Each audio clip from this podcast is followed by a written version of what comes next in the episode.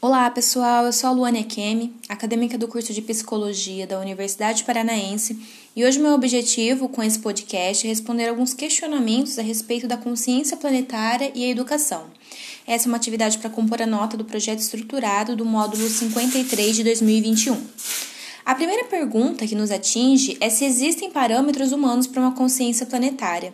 E é muito complexo pensar em trazer respostas prontas para essa pergunta, até porque a consciência planetária ela também engloba o reconhecimento de outras cosmovisões que permeiam o nosso universo, sendo que podemos observar com certa constância que cada pessoa possui sua visão de mundo e as suas diferentes formas de lidarem com as adversidades. É, trazendo à luz o construcionismo social, que é uma abordagem pós-estruturalista que a gente trabalha na psicologia, é possível a gente analisar o quanto se faz necessário diluirmos as metanarrativas, ou seja, verdades prontas e uniformes e que elaboram e validam apenas uma única forma de se viver. É necessário que a gente traga outras verdades para essa discussão. A consciência planetária é reconhecermos e respeitarmos né, essas diferentes visões de mundo. Isso nos traz a segunda pergunta, que é: educamos para, o, para a ordem ou para o caos? A resposta a essa pergunta nos leva a pensar o que seria ordem e caos. Ao meu ver, que sou atravessada por diversos fatores sócio-históricos e culturais, hoje educamos para alienação.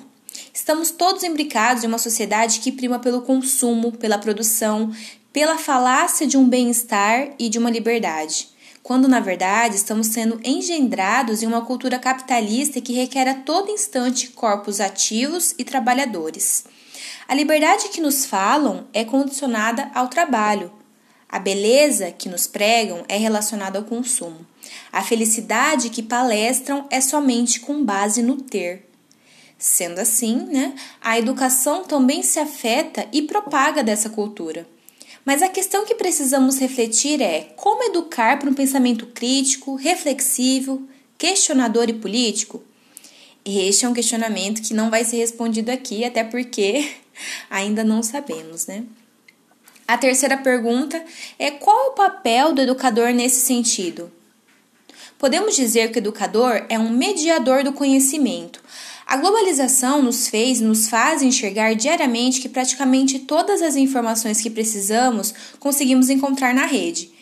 Sendo assim, alguns podem se questionar e mencionar a obsolência de um educador para educar. No entanto, eu já penso diferente. Eu penso na revolução que um professor na era atual pode causar. O educador obsoleto é aquele que ainda permanece com uma metodologia de transmissão de conhecimentos verticalizada, sem interação, sem relação, sem reconhecimento do seu meio. Já o papel do educador nos dias de hoje é quem mediará o conhecimento inserido na rede para dentro da sala de aula. E é quem poderá filtrar e construir juntamente com seus alunos um conhecimento de responsabilidade e eticamente comprometido. O papel do educador é ajudar o outro a se construir no processo, enquanto ele mesmo se constrói. Para isso, trago o que a professora Lúcia Helena Galvão traz como vontade. Para ela, vontade é diferente de desejo. Vontade está relacionado ao entusiasmo. Isso quer dizer que quem tem vontade há um caminho e há superação de obstáculos. Acredito que não somente a vontade é suficiente, mas ela é um dos passos para essa educação que almejamos. A quarta pergunta é: o que é a responsabilidade social para a educação, para a escola e para os professores? Acredito que a responsabilidade social está envolvida nos aspectos micro e macrosociais. Pensando no aspecto micro, a responsabilidade social dos envolvidos no processo educacional está voltada para um comprometimento ético dentro dos atores sobre o respeitar os saberes individuais, sobre o compartilhamento de saberes, sobre a contextualização dos conhecimentos com a nossa realidade, sobre a formação e a construção de um ser que é relacional. No aspecto macro, é uma consequência do fomento dos aspectos micro.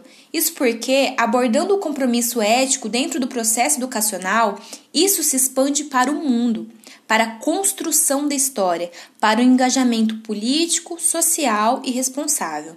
Então, para essa pergunta, não há uma resposta como uma lista enumerada, como uma receita de bolo, mas temos questionamentos que respondem a essa pergunta: qual cidadão queremos formar?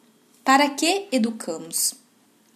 A quinta e última pergunta é: a ética e a responsabilidade social são exequíveis no cotidiano ou são, dentre tantas outras idealizações humanas? Eu digo, como acadêmica de psicologia, que nós, enquanto profissionais de qualquer campo da psicologia, de qualquer área na qual a gente vai atuar, de que sempre haverá a possibilidade de mudança. Esse é o pensamento que nos guia, a possibilidade de mudar, de se transformar. Sendo assim, pensar a ética e responsabilidade social enquanto exequíveis na atualidade vejo sim como uma possibilidade. Pensar a idealização de uma educação ética e de responsabilidade social já é um primeiro passo, afinal de contas, pensar no ideal já é compreendermos o que pretendemos alcançar. Pensando nisso, podemos planejar o caminho de ida e, de forma gradual, em doses homeopáticas, refletir e fazer refletir nos construirmos e construir, assim como aborda a filósofa Lúcia Helena Galvão. Quando se tem vontade, ela não se esvai, ela persiste e luta até se alcançar.